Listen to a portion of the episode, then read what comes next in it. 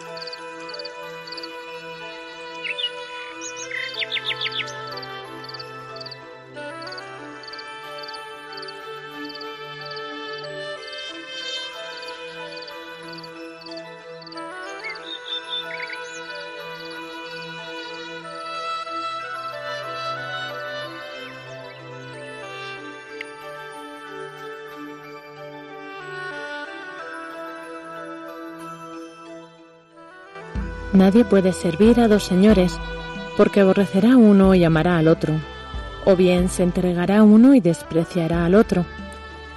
No podéis servir a Dios y al dinero. Por eso os digo, no andéis preocupados por vuestra vida, que comeréis, ni por vuestro cuerpo, con qué os vestiréis. ¿No vale más la vida que el alimento, y el cuerpo más que el vestido?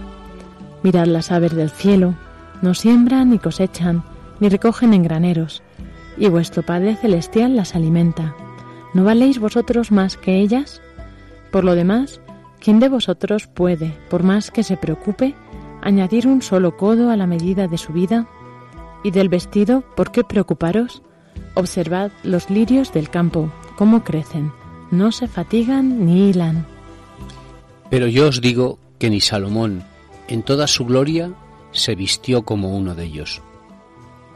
Pues si a la hierba del campo, que hoy es y mañana se echa al horno, Dios la viste, ¿no hará mucho más con vosotros, hombres de poca fe?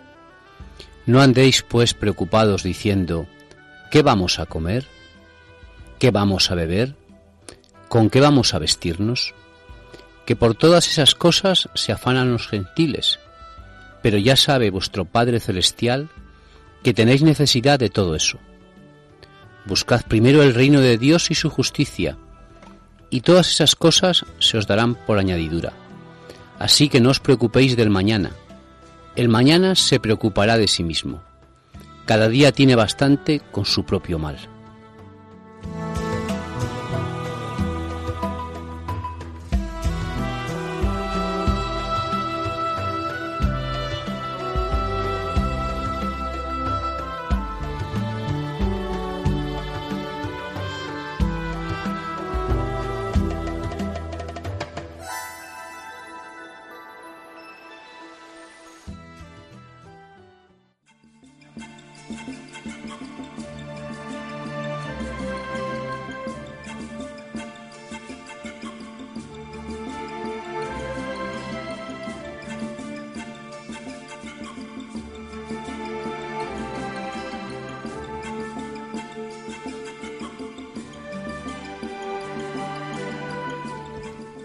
Buenas tardes a todos, bienvenidos un sábado más a este programa de Custodios de la Creación.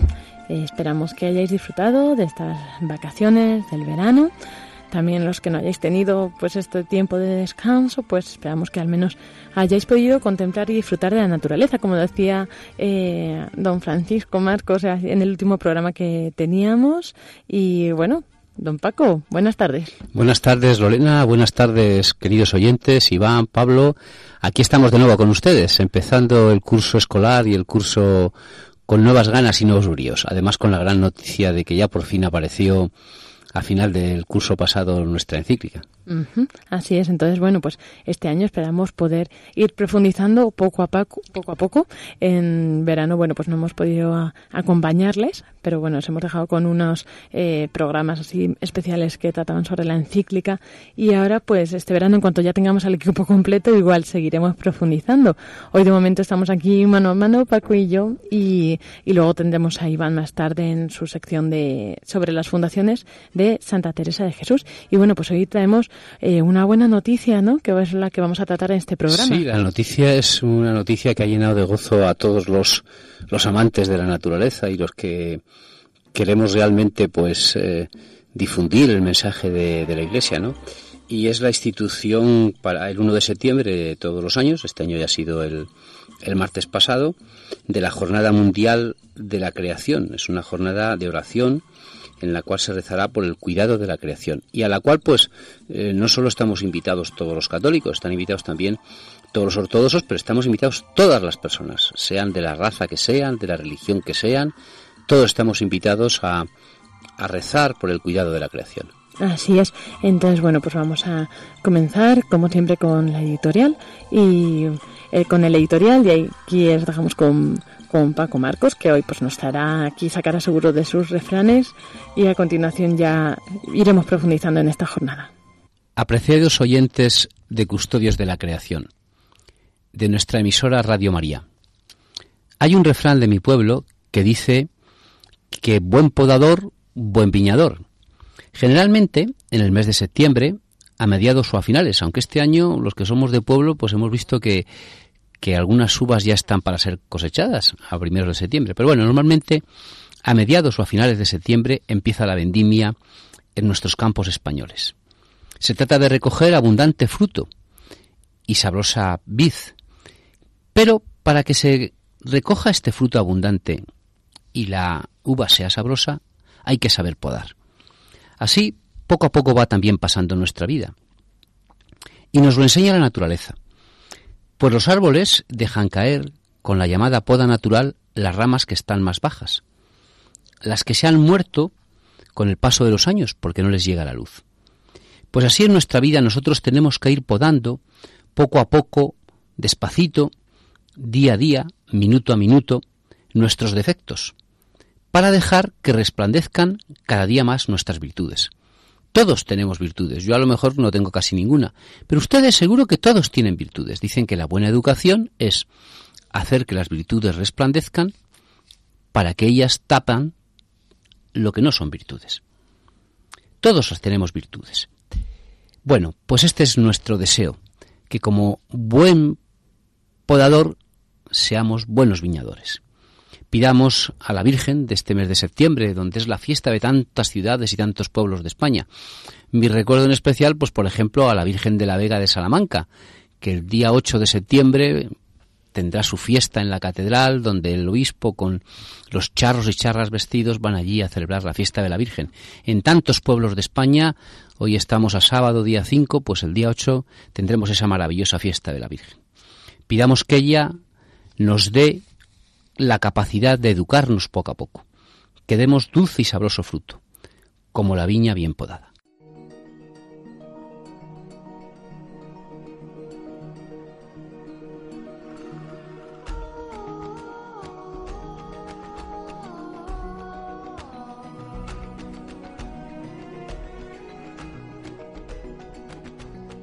Como comenzábamos diciendo, pues el pasado martes tuvo lugar esta jornada eh, de, mundial de oración por el cuidado de la creación, que pues por fin eh, en la Iglesia Católica pues está este momento que no sé si recuerdas, Paco, eh, cuando tuvimos el programa especial sobre la encíclica, ¿no? Pues pocos días, el sábado justo después de salir a la luz, em, lo comentó una oyente que nos llamó y lo dijo, dijo, ah, pues mm, me gustaría que se instituyera este día de oración. ¿Te acuerdas que María Ángeles estuvo proponiendo fechas? Parece ser, parece ser porque María Ángeles Ángeles, nuestra querida María Ángeles, la, la esposa de Pablo, propuso alguna fecha posible y tal.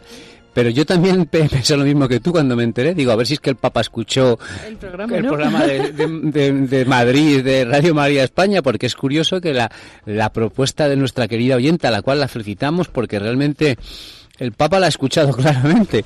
Debe tener un enchufe, o sea que, que nos llame para que así nos diga quién es y así le digamos lo que tiene. Cuando queramos que el Papa venga a España, pues que lo pida ella desde las desde nuestras ondas, porque parece que el Papa la escucha. Bueno, no sé yo si te voy a defraudar un poco con esto que voy a leer ahora. No sé yo si fue que escuchó nuestro programa. Yo creo que yo estoy convencido que fue porque esta oyente se lo sugirió al Papa.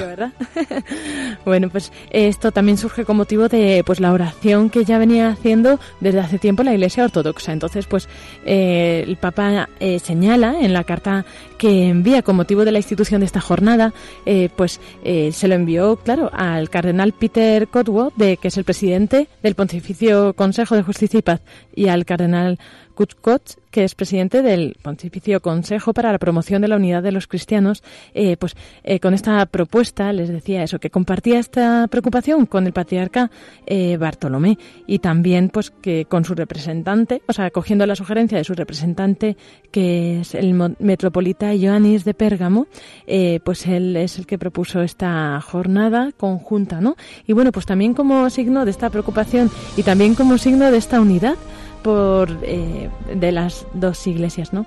Pues eh, se empezó a se propuso esta jornada. sí, es una jornada, es una jornada que, bueno, pues nuestro oyente también la propuso y es interesante porque tiene tres, tres puntos de interés, ¿no? El primero, como muy bien ha señalado Lorena, que es una jornada no de la Iglesia Católica sola, de la Iglesia Católica Romana, sino es una jornada de la Iglesia Católica con todos los ortodoxos. Un síntoma de unidad. En segundo lugar, es que es una jornada para pedir por algo que es muy importante para nosotros, como es la vida, la creación. Eh, hay que remarcar la palabra creación. Mm, para nosotros, como bien se remarca en la encíclica, el hombre es un ser creado. No es un hombre fabricado mm, como quien fabrica un tornillo como quien fabrica pues una mesa, sino que un hombre nace de un acto de amor, eh, un hombre y una mujer nacen de un acto de amor entre un hombre y una mujer.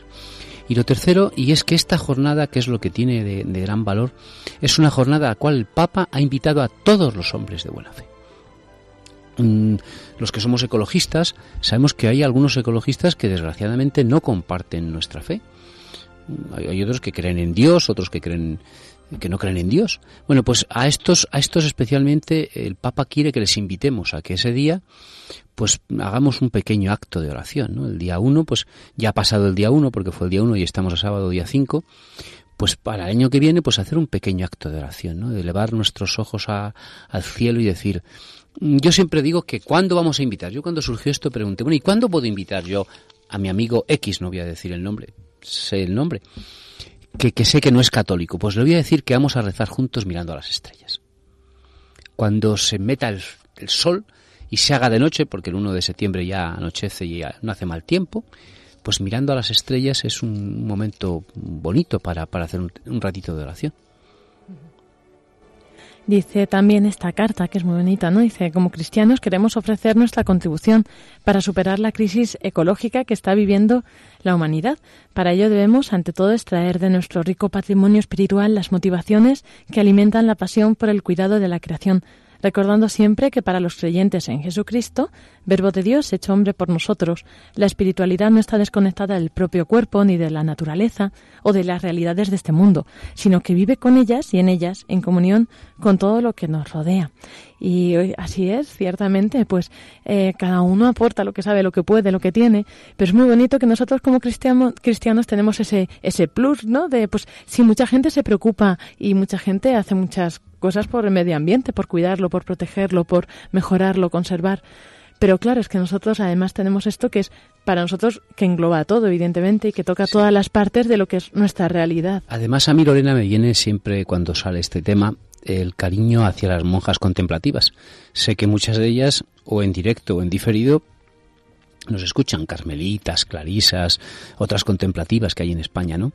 Entonces sé que todas ellas porque nos, me ha costado, este verano me lo han contado algunas, les ha gustado mucho la encíclica. estas monjitas, estas monjas, digo monjitas con no de que sean pequeñas, porque su corazón es inmenso, ¿no? Bueno, pues estas monjas contemplativas, casi todas ellas tienen bellos jardines.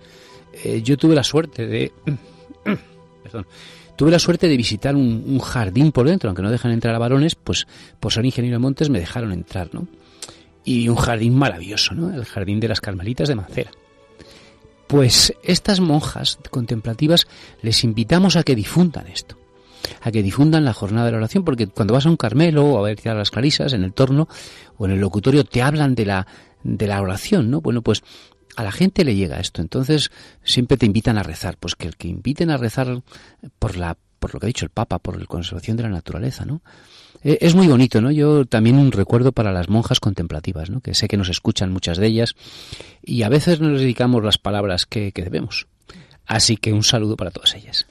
De hecho, muchas veces estas comunidades religiosas precisamente son, pues, eh, como esa convivencia, así que buscan muchas personas que tienen ese amor, ¿no? Por, sí, además son, son las grandes difusoras de Radio María en España, en España y en el mundo. Eso es verdad. Y, y entonces ellas tienen pues realmente un modo de vivir ecológico. Bueno, ellas, ellos, muchos monasterios también, ¿no? De frailes, de monjes, pues realmente es como, pues, mm, es que de, tal y como viven, ¿no? Pues eso, en esa austeridad, en también, pues, en ese cuidado de la naturaleza y, y también, pues, en esa, el, pues en esos huertos que tienen, ¿no? Nuestro saludo además en especial al monasterio de Poblet, que acogió al equipo de Radio María. No pudimos seguir Lorena y yo porque teníamos que, trabajar y otras cosas, ¿no? Y tampoco pudo ir Iván, pero el resto de nuestro equipo, pues Pablo, María Ángeles, Emilio Chubieco, Javier Cendra, todos nuestros colaboradores y nuestro equipo, estuvo pasando una semana inolvidable en Poblet entonces nuestro saludo a los, a los monjes de Poblet, que tienen un jardín maravilloso, eso sí que lo he visto y es precioso, precioso.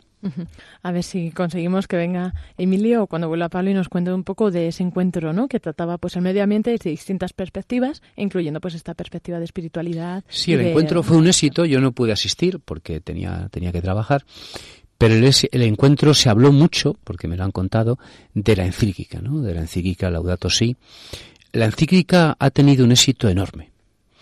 Y bien es verdad que como todo lo que decimos todos, pues lo que yo digo seguro que hay gente que lo critica, pues es lógico, normal, ¿no? Eso es bueno.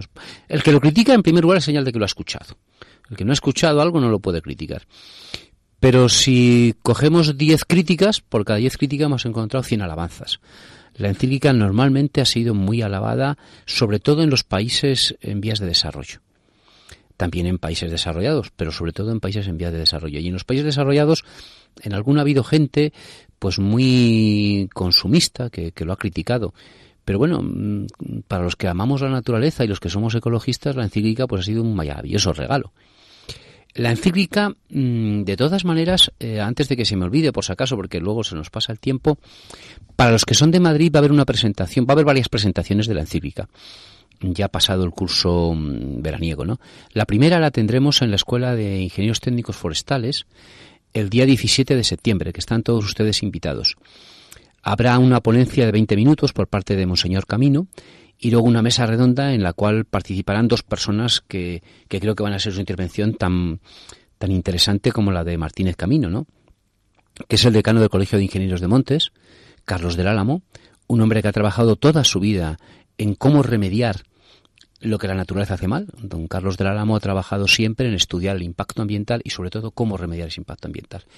Él ha trabajado siempre en la empresa privada y ahora es el decano. Y luego también don César Nombela, que es un prestigiado y prestigioso investigador, catedrático, rector de la universidad, y que es un amante de la naturaleza. Yo les recomiendo a todos ustedes que vayan, porque van a disfrutar un montón con las intervenciones de estas tres personas. Pero es que además la presentación la va a hacer otra persona, don Germán Glaría, el director de la Escuela de Ingenieros Técnicos Forestales, que como Carlos del Álamo, son amigos míos los dos, ha dedicado toda su vida a estudiar el impacto ambiental y sobre todo a cómo remediar el impacto ambiental.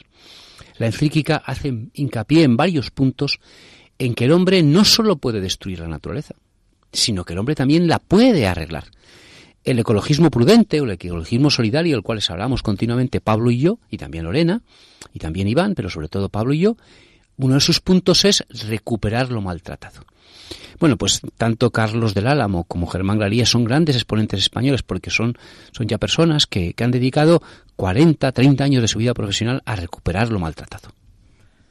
Y es desde luego pues un punto también muy importante en toda la encíclica, ¿no? que también menciona aquí en esta carta eh, lo que requieren cada uno de nosotros esa conversión, ¿no? O sea, pues esa conversión desde nosotros, como decimos, desde nuestra fe también, pues esta crisis ecológica nos llama a una profunda conversión espiritual. Estamos llamados a una conversión ecológica, dice, que implica dejar brotar todas las consecuencias de su encuentro con Jesucristo en las relaciones con el mundo que los rodea. De hecho, vivir la vocación de ser protectores de la obra de Dios es parte esencial de una existencia virtuosa. No consiste en algo opcional ni en un aspecto secundario de la experiencia cristiana. Y aquí menciona Custodios de la Creación. Paco, esto te va a gustar. Dice que esta Jornada Mundial de Oración por el Cuidado de la Creación eh, ofrecerá a cada creyente y a las comunidades una valiosa oportunidad de renovar la adhesión personal a la propia vocación de custodios de la creación, elevando a Dios una acción de gracias por la maravillosa obra que Él ha confiado a nuestro cuidado, invocando su ayuda para la protección de la creación y su misericordia por los pecados cometidos contra el mundo en el que vivimos. Sí, porque eh, surgen dos ideas. Primero, la conversión ecológica, que eh, alguno me preguntaba este verano, bueno, tú que te dedicas a esto, que hablas en Radio María y tal, ¿qué es eso de la conversión ecológica? Hombre, la conversión ecológica es o muy complicado si te lo quieres complicar mucho o muy sencillo si lo quieres entender sencillamente. La conversión ecológica es que existen los pecados, pecados mortales, pecados veniales, ¿no? Y también existe el pecado cuando una persona, por avaricia, destroza la naturaleza. El pecado no es destrozar la naturaleza solo porque sí, sino es porque por avaricia, por tener muchos beneficios, por soberbia, por ira, ha destrozado la naturaleza. Realmente el pecado es el de la avaricia, el de la soberbia y el de la ira. Y entonces la conversión ecológica es reconocer que he pecado, que llevado por mi avaricia, llevado por mi soberbia, llevado por mi ira, he cometido un pecado contra la creación que en el fondo es pecar contra mí mismo, contra las generaciones futuras. Y la conversión ecológica es que en nuestra actuación no seamos soberbios en el uso de la naturaleza, no seamos avaros en el uso de la naturaleza, no pongamos ira y si vamos a un campo nos da la ira y rompemos un árbol. Pues bueno, tienes ira, pues yo qué sé, pegale patadas al aire, ¿no? Pero no le pegues la patada al pobre árbol, ¿no? O no le pones patada al pobre perro del vecino que a lo mejor, no sé, eso es, o sea, que la conversión ecológica no es que haya un pecado nuevo, ¿no? El pecado es la soberbia aplicada a un mal uso de la naturaleza, la ira aplicada a cosas que son de todos, no son mías, ¿no?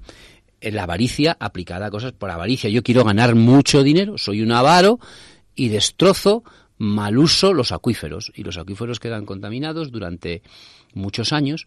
Yo en esto eh, he tranquilizado a mucha gente porque hay gente eh, preocupada. Ay, es que yo eché mucho abono y entonces se me ha contaminado el acuífero. Yo les he dicho, pues no, mira, tú, tú cuando lo has hecho no sabías lo que hacías, ¿no? Porque claro, con esto de la ecología, Lorena, pues Carlos del Álamo, lo, y yo lo hemos dicho muchas veces, Carlos del Álamo es el decano del colegio, y Germán Glaría y Pablo también creo que lo ha dicho alguna vez, ¿no? A veces eh, no somos conscientes del mal que hacemos. Y un pecado, si uno no es consciente, pues no, no tiene pecado. Eh, los agricultores que a lo mejor tiraron mucho abono inconscientemente y han contaminado sus aguas, me dicen, no, es que yo por culpa mía digo, mira, tú no sabías que aquello se iba a contaminar. Porque a todo pasado es muy fácil decir lo que ha pasado pero cuando él lo echaba, pues no, no tenía la, no sabía que si echando tantos abonos y tantos y tantos abonos, pues el acuífero se iba a lo mejor a contaminar. O sea que ustedes, queridos labradores, estén tranquilos, que ustedes no eran conscientes de que se ha hecho, y si alguno pues lo hizo, pues lo hizo con la mejor intención y no hay pecado en ello, porque no hay ningún deseo de pecar, ni ningún deseo de estropear la naturaleza. Lo hacían pues para producir más trigo y ya está, o más cebada, o más maíz, o más esto. Ahora sí, ahora sabemos que tenemos que tener cuidado cuando echemos abonos no abusar de los abonos porque son caros, lo primero, y lo segundo porque abusar de los abonos de forma indiscriminada puede perjudicar a los acuíferos que en el fondo perjudica a nuestros nietos ¿no? y, a nuestro, y a nuestros hijos. Hay acuíferos ya en España un poco contaminados que obligan a que la gente de algunos pueblos pues no pueda beber el agua, tengan que llevar el agua de, en otros depósitos. Tienen agua para lavarse, pero no para beber.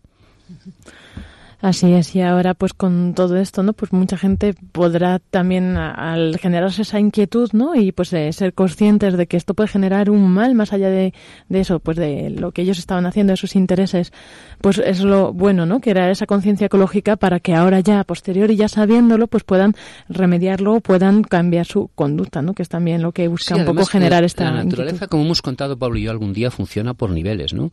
Echar un poquito de abono no hace mal, incluso puede hacer hasta bien al agua, incluso. ¿No? Porque mata bichos malos que había en el agua en exceso, ¿no? O sea que todo es, la naturaleza funciona por umbrales, ¿no? Entonces echar un poquito de abono no es malo, al revés, es, puede ser hasta bueno incluso, ¿no? Bueno, es bueno para la producción de, de ciertas cosas, o sea que lo que se trata es de utilizar la naturaleza como algo que debemos de dejar a nuestros hijos mejor de lo que estaban. ¿no? El padre Morales, un sacerdote jesuita que está en proceso de beatificación, eh, decía que cuando vayas al campo tienes que dejarlo más bello de lo que está. Y entonces yo me pregunté un día, ¿y qué quiere decir más bello de lo que está? Pues dejarlo tan bonito como está. Hay una anécdota, y con esto ya a lo mejor terminamos, que le he contado un día y que mm, a mí me impresionó. Em, viajando por Perú, pues nada, ya saben que Pablo y yo pues somos viajantes, ¿no? Todos los ingenieros de montes viajamos mucho, pero Pablo y yo quizá más, ¿no?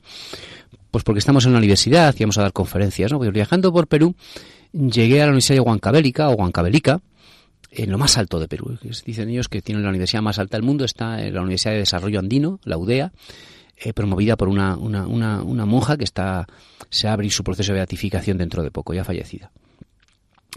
Y los incas, eh, los descendientes de los incas, cuando van a los Andes, hacen una ofrenda, como una especie de parapu que llaman ellos, a la naturaleza. Y dejan algo en el, campo, algo como de ofrenda, ¿no? Entonces vinieron unos que no creían en nada, en nada, y vinieron a, a cazar y eh, uno de ellos se negó a hacer esa ofrenda. Dijo que eso eran costumbres de los incas que no, valen para nada. Y se mató.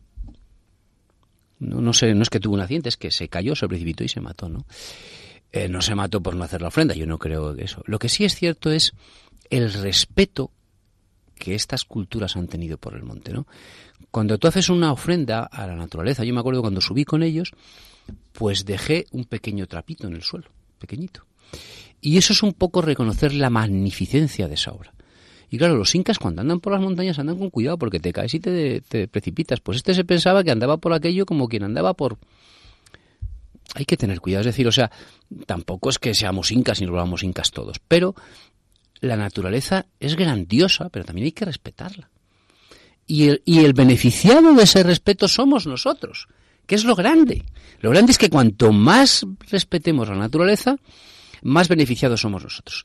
Eh, a lo mejor está escuchando Lázaro, Lázaro es un becario mío, eh, cubano, encantador, y vino, eh, Lázaro viene, es, viene a España a hacer la tesis conmigo, y viene en el mes de junio, ¿no? Entonces, en mi escuela tenemos un grupo ecologista, y tenemos un grupo de montaña y tenemos un grupo también de deportivo y, y, tenemos un grupo que se dedican a tener sus huertos ecológicos y plantan sus fresas, ¿no? Y son fresas ecológicas, que están buenísimas. No les digo dónde están porque no vayan a quitárselas. Bueno, pues Lázaro nunca había comido fresas. Y el gozo de comer la primera fresa ecológica, pues fue impresionante, ¿no? Disfrutó allí como nadie, ¿no? Venía de Cuba y no había comido nunca fresas.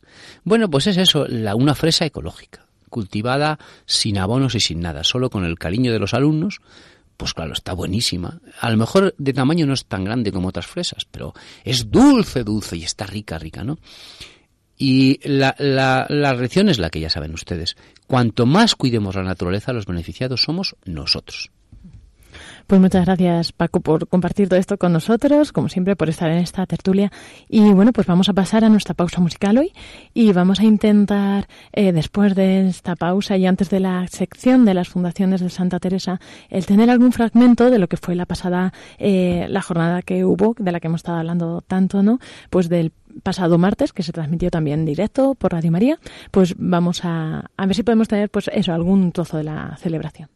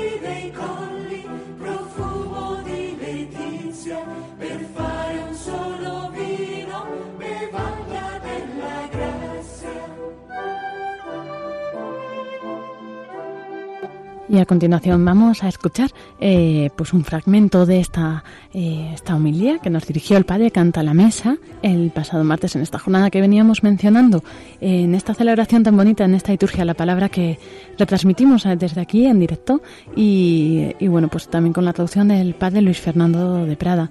en esta celebración pues eh, leyó la, de primera lectura pues la lectura del Génesis, de la creación del hombre y de la mujer y después a continuación también pues eh, un salmo como cántico de alabanza y un punto de unos bueno tres puntos para ser exactos no de la encíclica Laudato Si. Y bueno pues a continuación tuvo lugar esto que, que como comentábamos a escuchar ahora del padre canta la mesa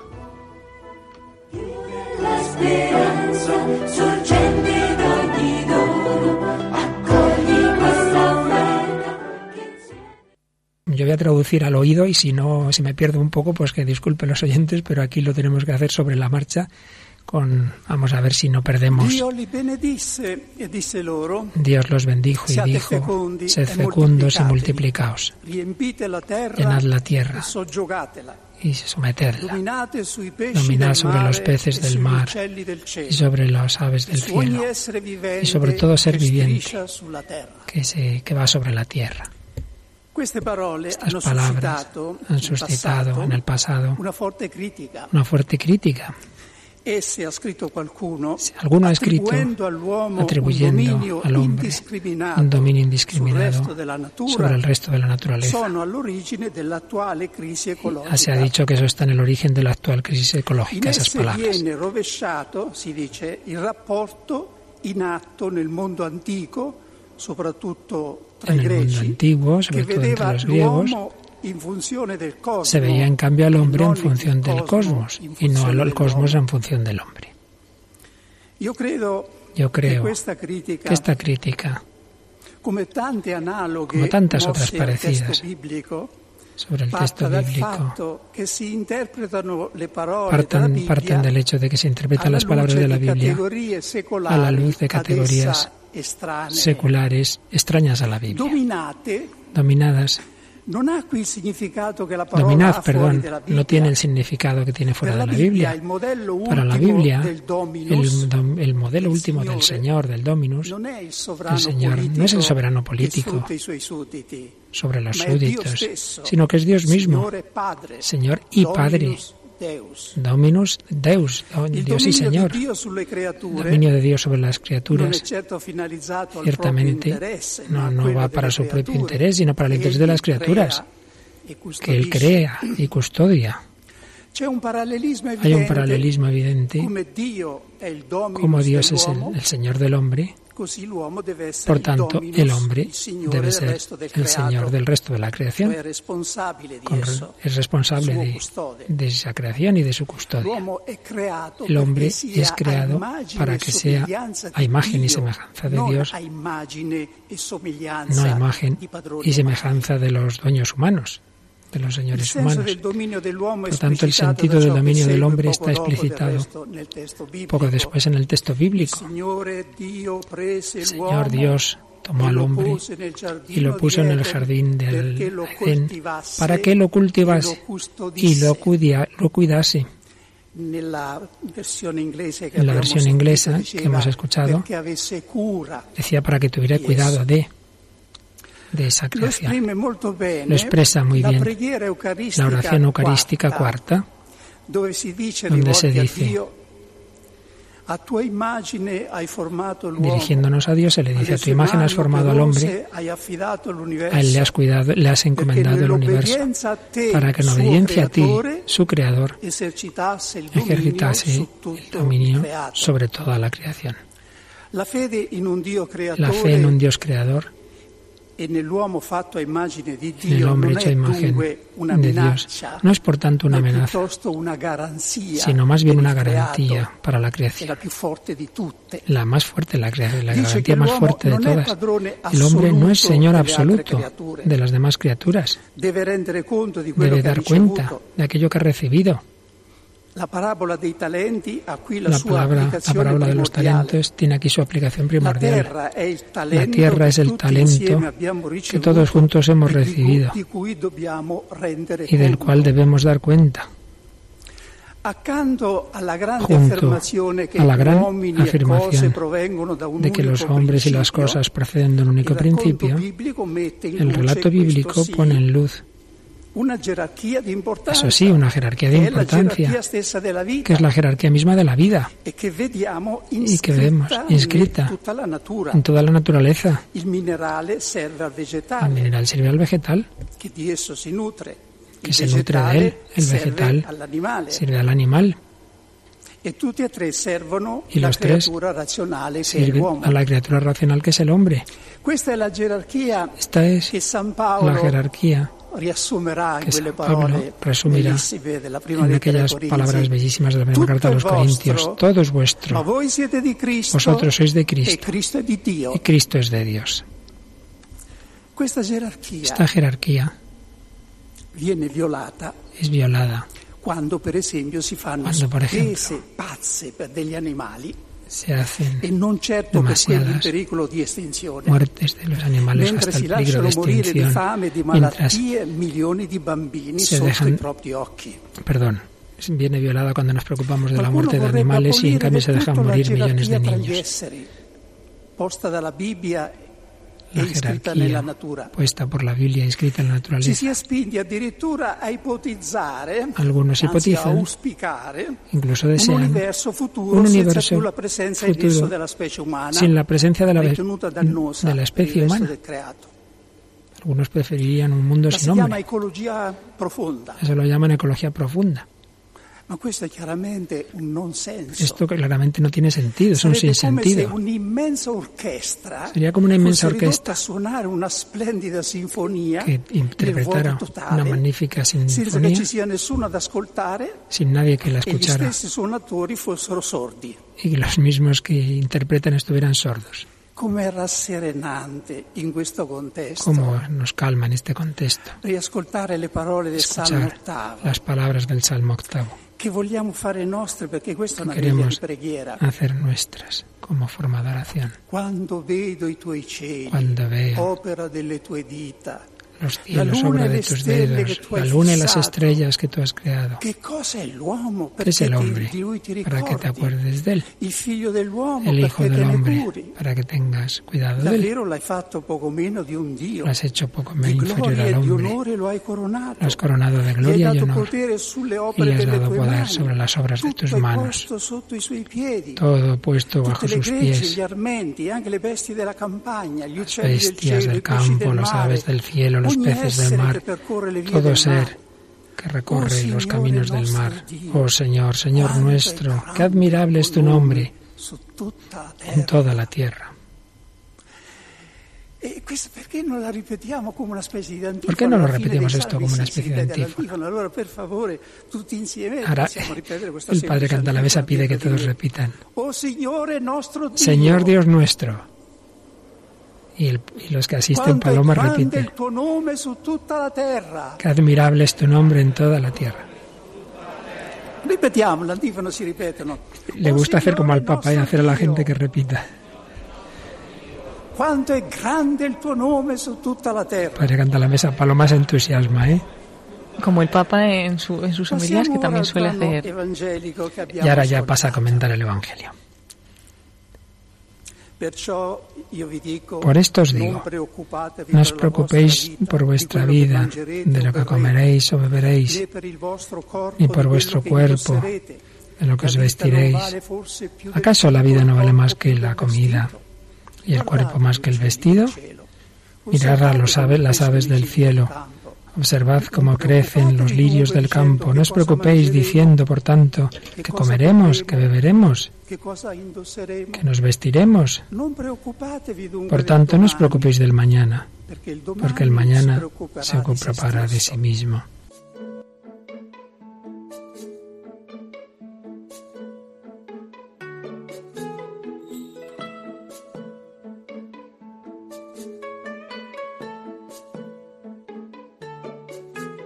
Y ya llegamos a esta última sección, como decíamos, pues de la mano de Iván, que siempre nos trae durante este año teresiano las fundaciones de Santa Teresa y sus entornos naturales. Hoy nos vamos a la novena fundación, que es la Fundación de Segovia, así que os dejo con él.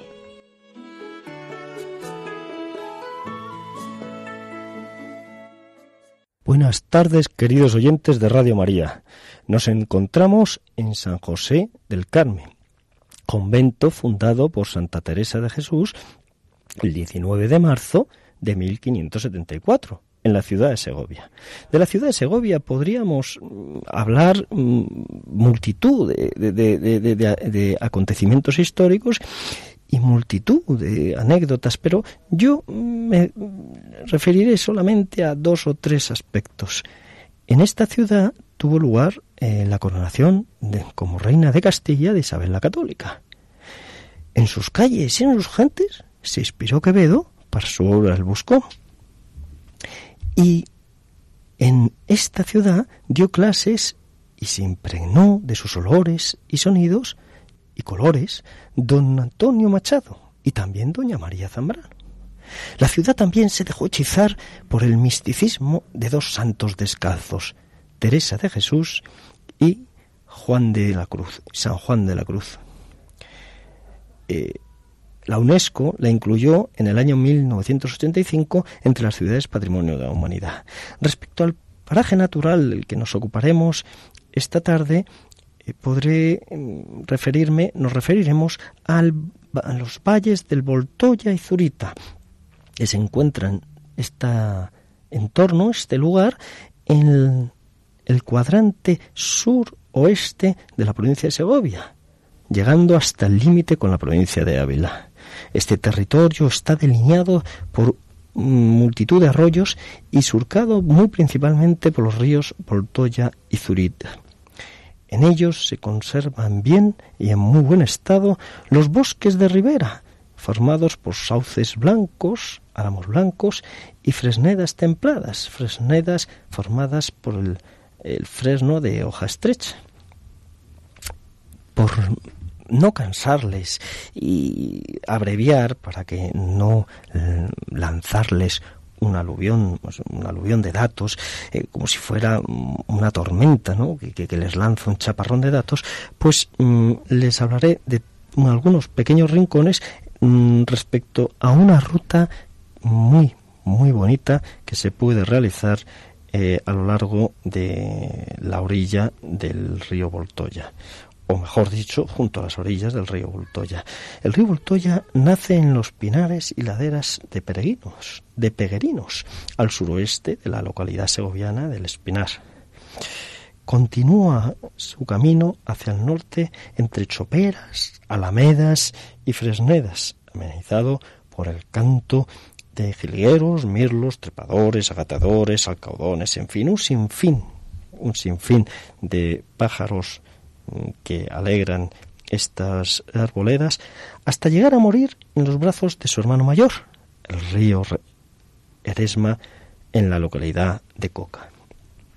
La ruta nos lleva por la margen izquierda del río Voltoya, de norte a sur, desde la población de Juarros de Voltoya hasta el caserío de Muñivas. Juarros mm, parece que es una palabra que procede de la lengua vasca, ya que eh, estas tierras castellanas fueron colonizadas eh, por eh, los vascos a lo largo de los siglos nueve, desde el siglo IX hasta el siglo XII, donde estas tierras castellanas habían quedado muy despobladas. Y vendría a significar la expresión juarros olmo, es decir, que estaríamos refiriéndonos Olmos del Voltoya. Actualmente, mm, por el azote de la grafiosis, desgraciadamente aquellas maravillosas olmedas que poblaron esta población, pues hoy han quedado tan mermadas y apenas hay eh, representantes de esta especie. La distancia de esta ruta es de unos 14 kilómetros y el tiempo pues unas 3, 3 horas y media, siempre que mm, no nos paremos demasiado. Eh, pero hay lugares y joyas que merece la pena pararse a visitar, con lo cual el tiempo podría alargarse hasta las 5 horas. En bicicleta sería unas 2 horas el paseo, más o menos. Entre estas delicias se encuentra el embalse, embalse al principio, próximo a la localidad de Juarros de Oltoya, que es el embalse de Juarros, donde hay una espléndida visión de las anátidas, azulones, el somormujo labanco, el zampullín común y otras especies eh, de, de, pantanos que da, eh, es un deleite verlas zambullirse en estas aguas. Entre las bellezas están también un molino, o mejor dicho, dos, uno a medio camino, unos 5 kilómetros del pantano, y eh, pues eh, que es el molino de Irvienza. Irvienza, esta palabra procede del latín y de la expresión latina ferventia, que es el efecto de hervir o hervidero. Hervidero, esta expresión es la que utilizaban popularmente los paisanos de la zona para describir las burbujas de agua en los remolinos y saltos del agua en este punto concreto del río, en, la localidad de Irvienza. Bueno, ya apartándonos del curso hacia el oeste, pues podemos llegar a la laguna de los Carrizales, que es una auténtica joya lacustre también, y más hacia el oeste todavía encontraríamos eh, los lavajos, con especial mención al lavajo grande y chico. Lavajo eh, es una expresión que viene a significar pues como charca, mm, charca de agua mm, por lluvia que rara vez se seca, es decir, procede también, tiene relación con la palabra nava, que es tierra llana y sin árboles que se puede encharcar. Posteriormente retomaríamos el curso del río Voltoya y mm, finalizaríamos en el caserío de Moñivas y en el molino del mismo nombre. Eh, decirles, pues como curiosidad, que hay, bueno, se ha encontrado en unas eh, excavaciones arqueológicas, se encontró hace ya, en los años 80, una tortuga gigante prehistórica en la zona y que es la tortuga gigante de Coca y Villeguillo que hoy actualmente se encuentra en el museo en un museo de la Universidad de Salamanca y que bueno pues uh, compitieron entre los paisanos los lugareños de Coca y Villeguillo por la el apadrinar no y por ser pues ellos los los los que tuvieran el honor de tener esa, eh, ese descubrimiento, ese hallazgo en su localidad. Eh, finalmente, pues se le haya denominado tortuga gigante de Coca y Villeguillo. Finalmente, para terminar, decirles que hay una charca, la charca del Águila, que es un complejo lagunar artificial en la cuenca del río Voltoya y que está compuesto por nueve charcas. Estas charcas proceden de, de una transformación del medio natural después de que una antigua gravera abandonada se haya reconvertido en una sorprendente y preciosa colección de lagunas. Bueno, señores oyentes, que Dios les bendiga y espero que les haya gustado. Hasta dentro de 15 días, si Dios quiere.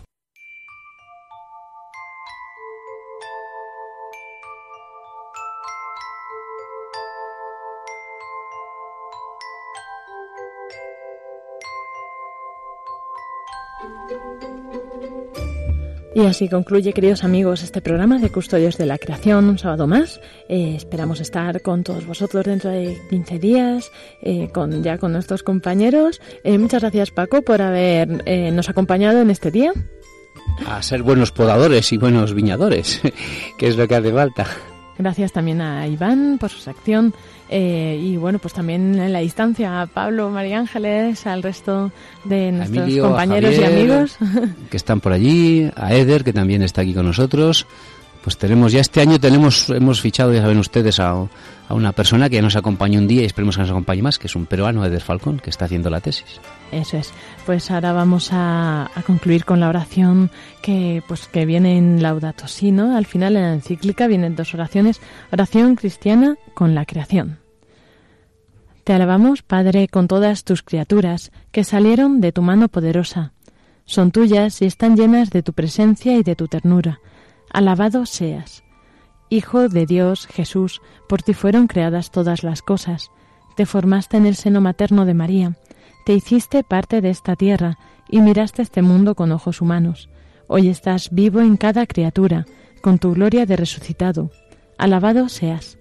Espíritu Santo, que con tu luz orientas este mundo hacia el amor del Padre y acompañas el gemido de la creación, tú vives también en nuestros corazones para impulsarnos al bien. Alabado seas. Señor, uno y trino, comunidad preciosa de amor infinito, enséñanos a contemplarte en la belleza del universo, donde todo nos habla de ti. Despierta nuestra alabanza y nuestra gratitud por cada ser que tú has creado. Danos la gracia de sentirnos íntimamente unidos con todo lo que existe. Dios de amor, muéstranos nuestro lugar en este mundo, instrumentos de tu cariño, por todos los seres de esta tierra, porque ninguno de ellos está olvidado ante ti. Ilumina a los dueños del poder y del dinero, para que se guarden del pecado de la indiferencia, amen el bien común, promuevan a los débiles y cuiden este mundo que habitamos. Los pobres y la tierra están clamando, Señor, tómanos a nosotros con tu poder y con tu luz, para proteger toda la vida para preparar un futuro mejor, para que venga tu reino de justicia, de paz, de amor y de hermosura. Alabado seas. Amén.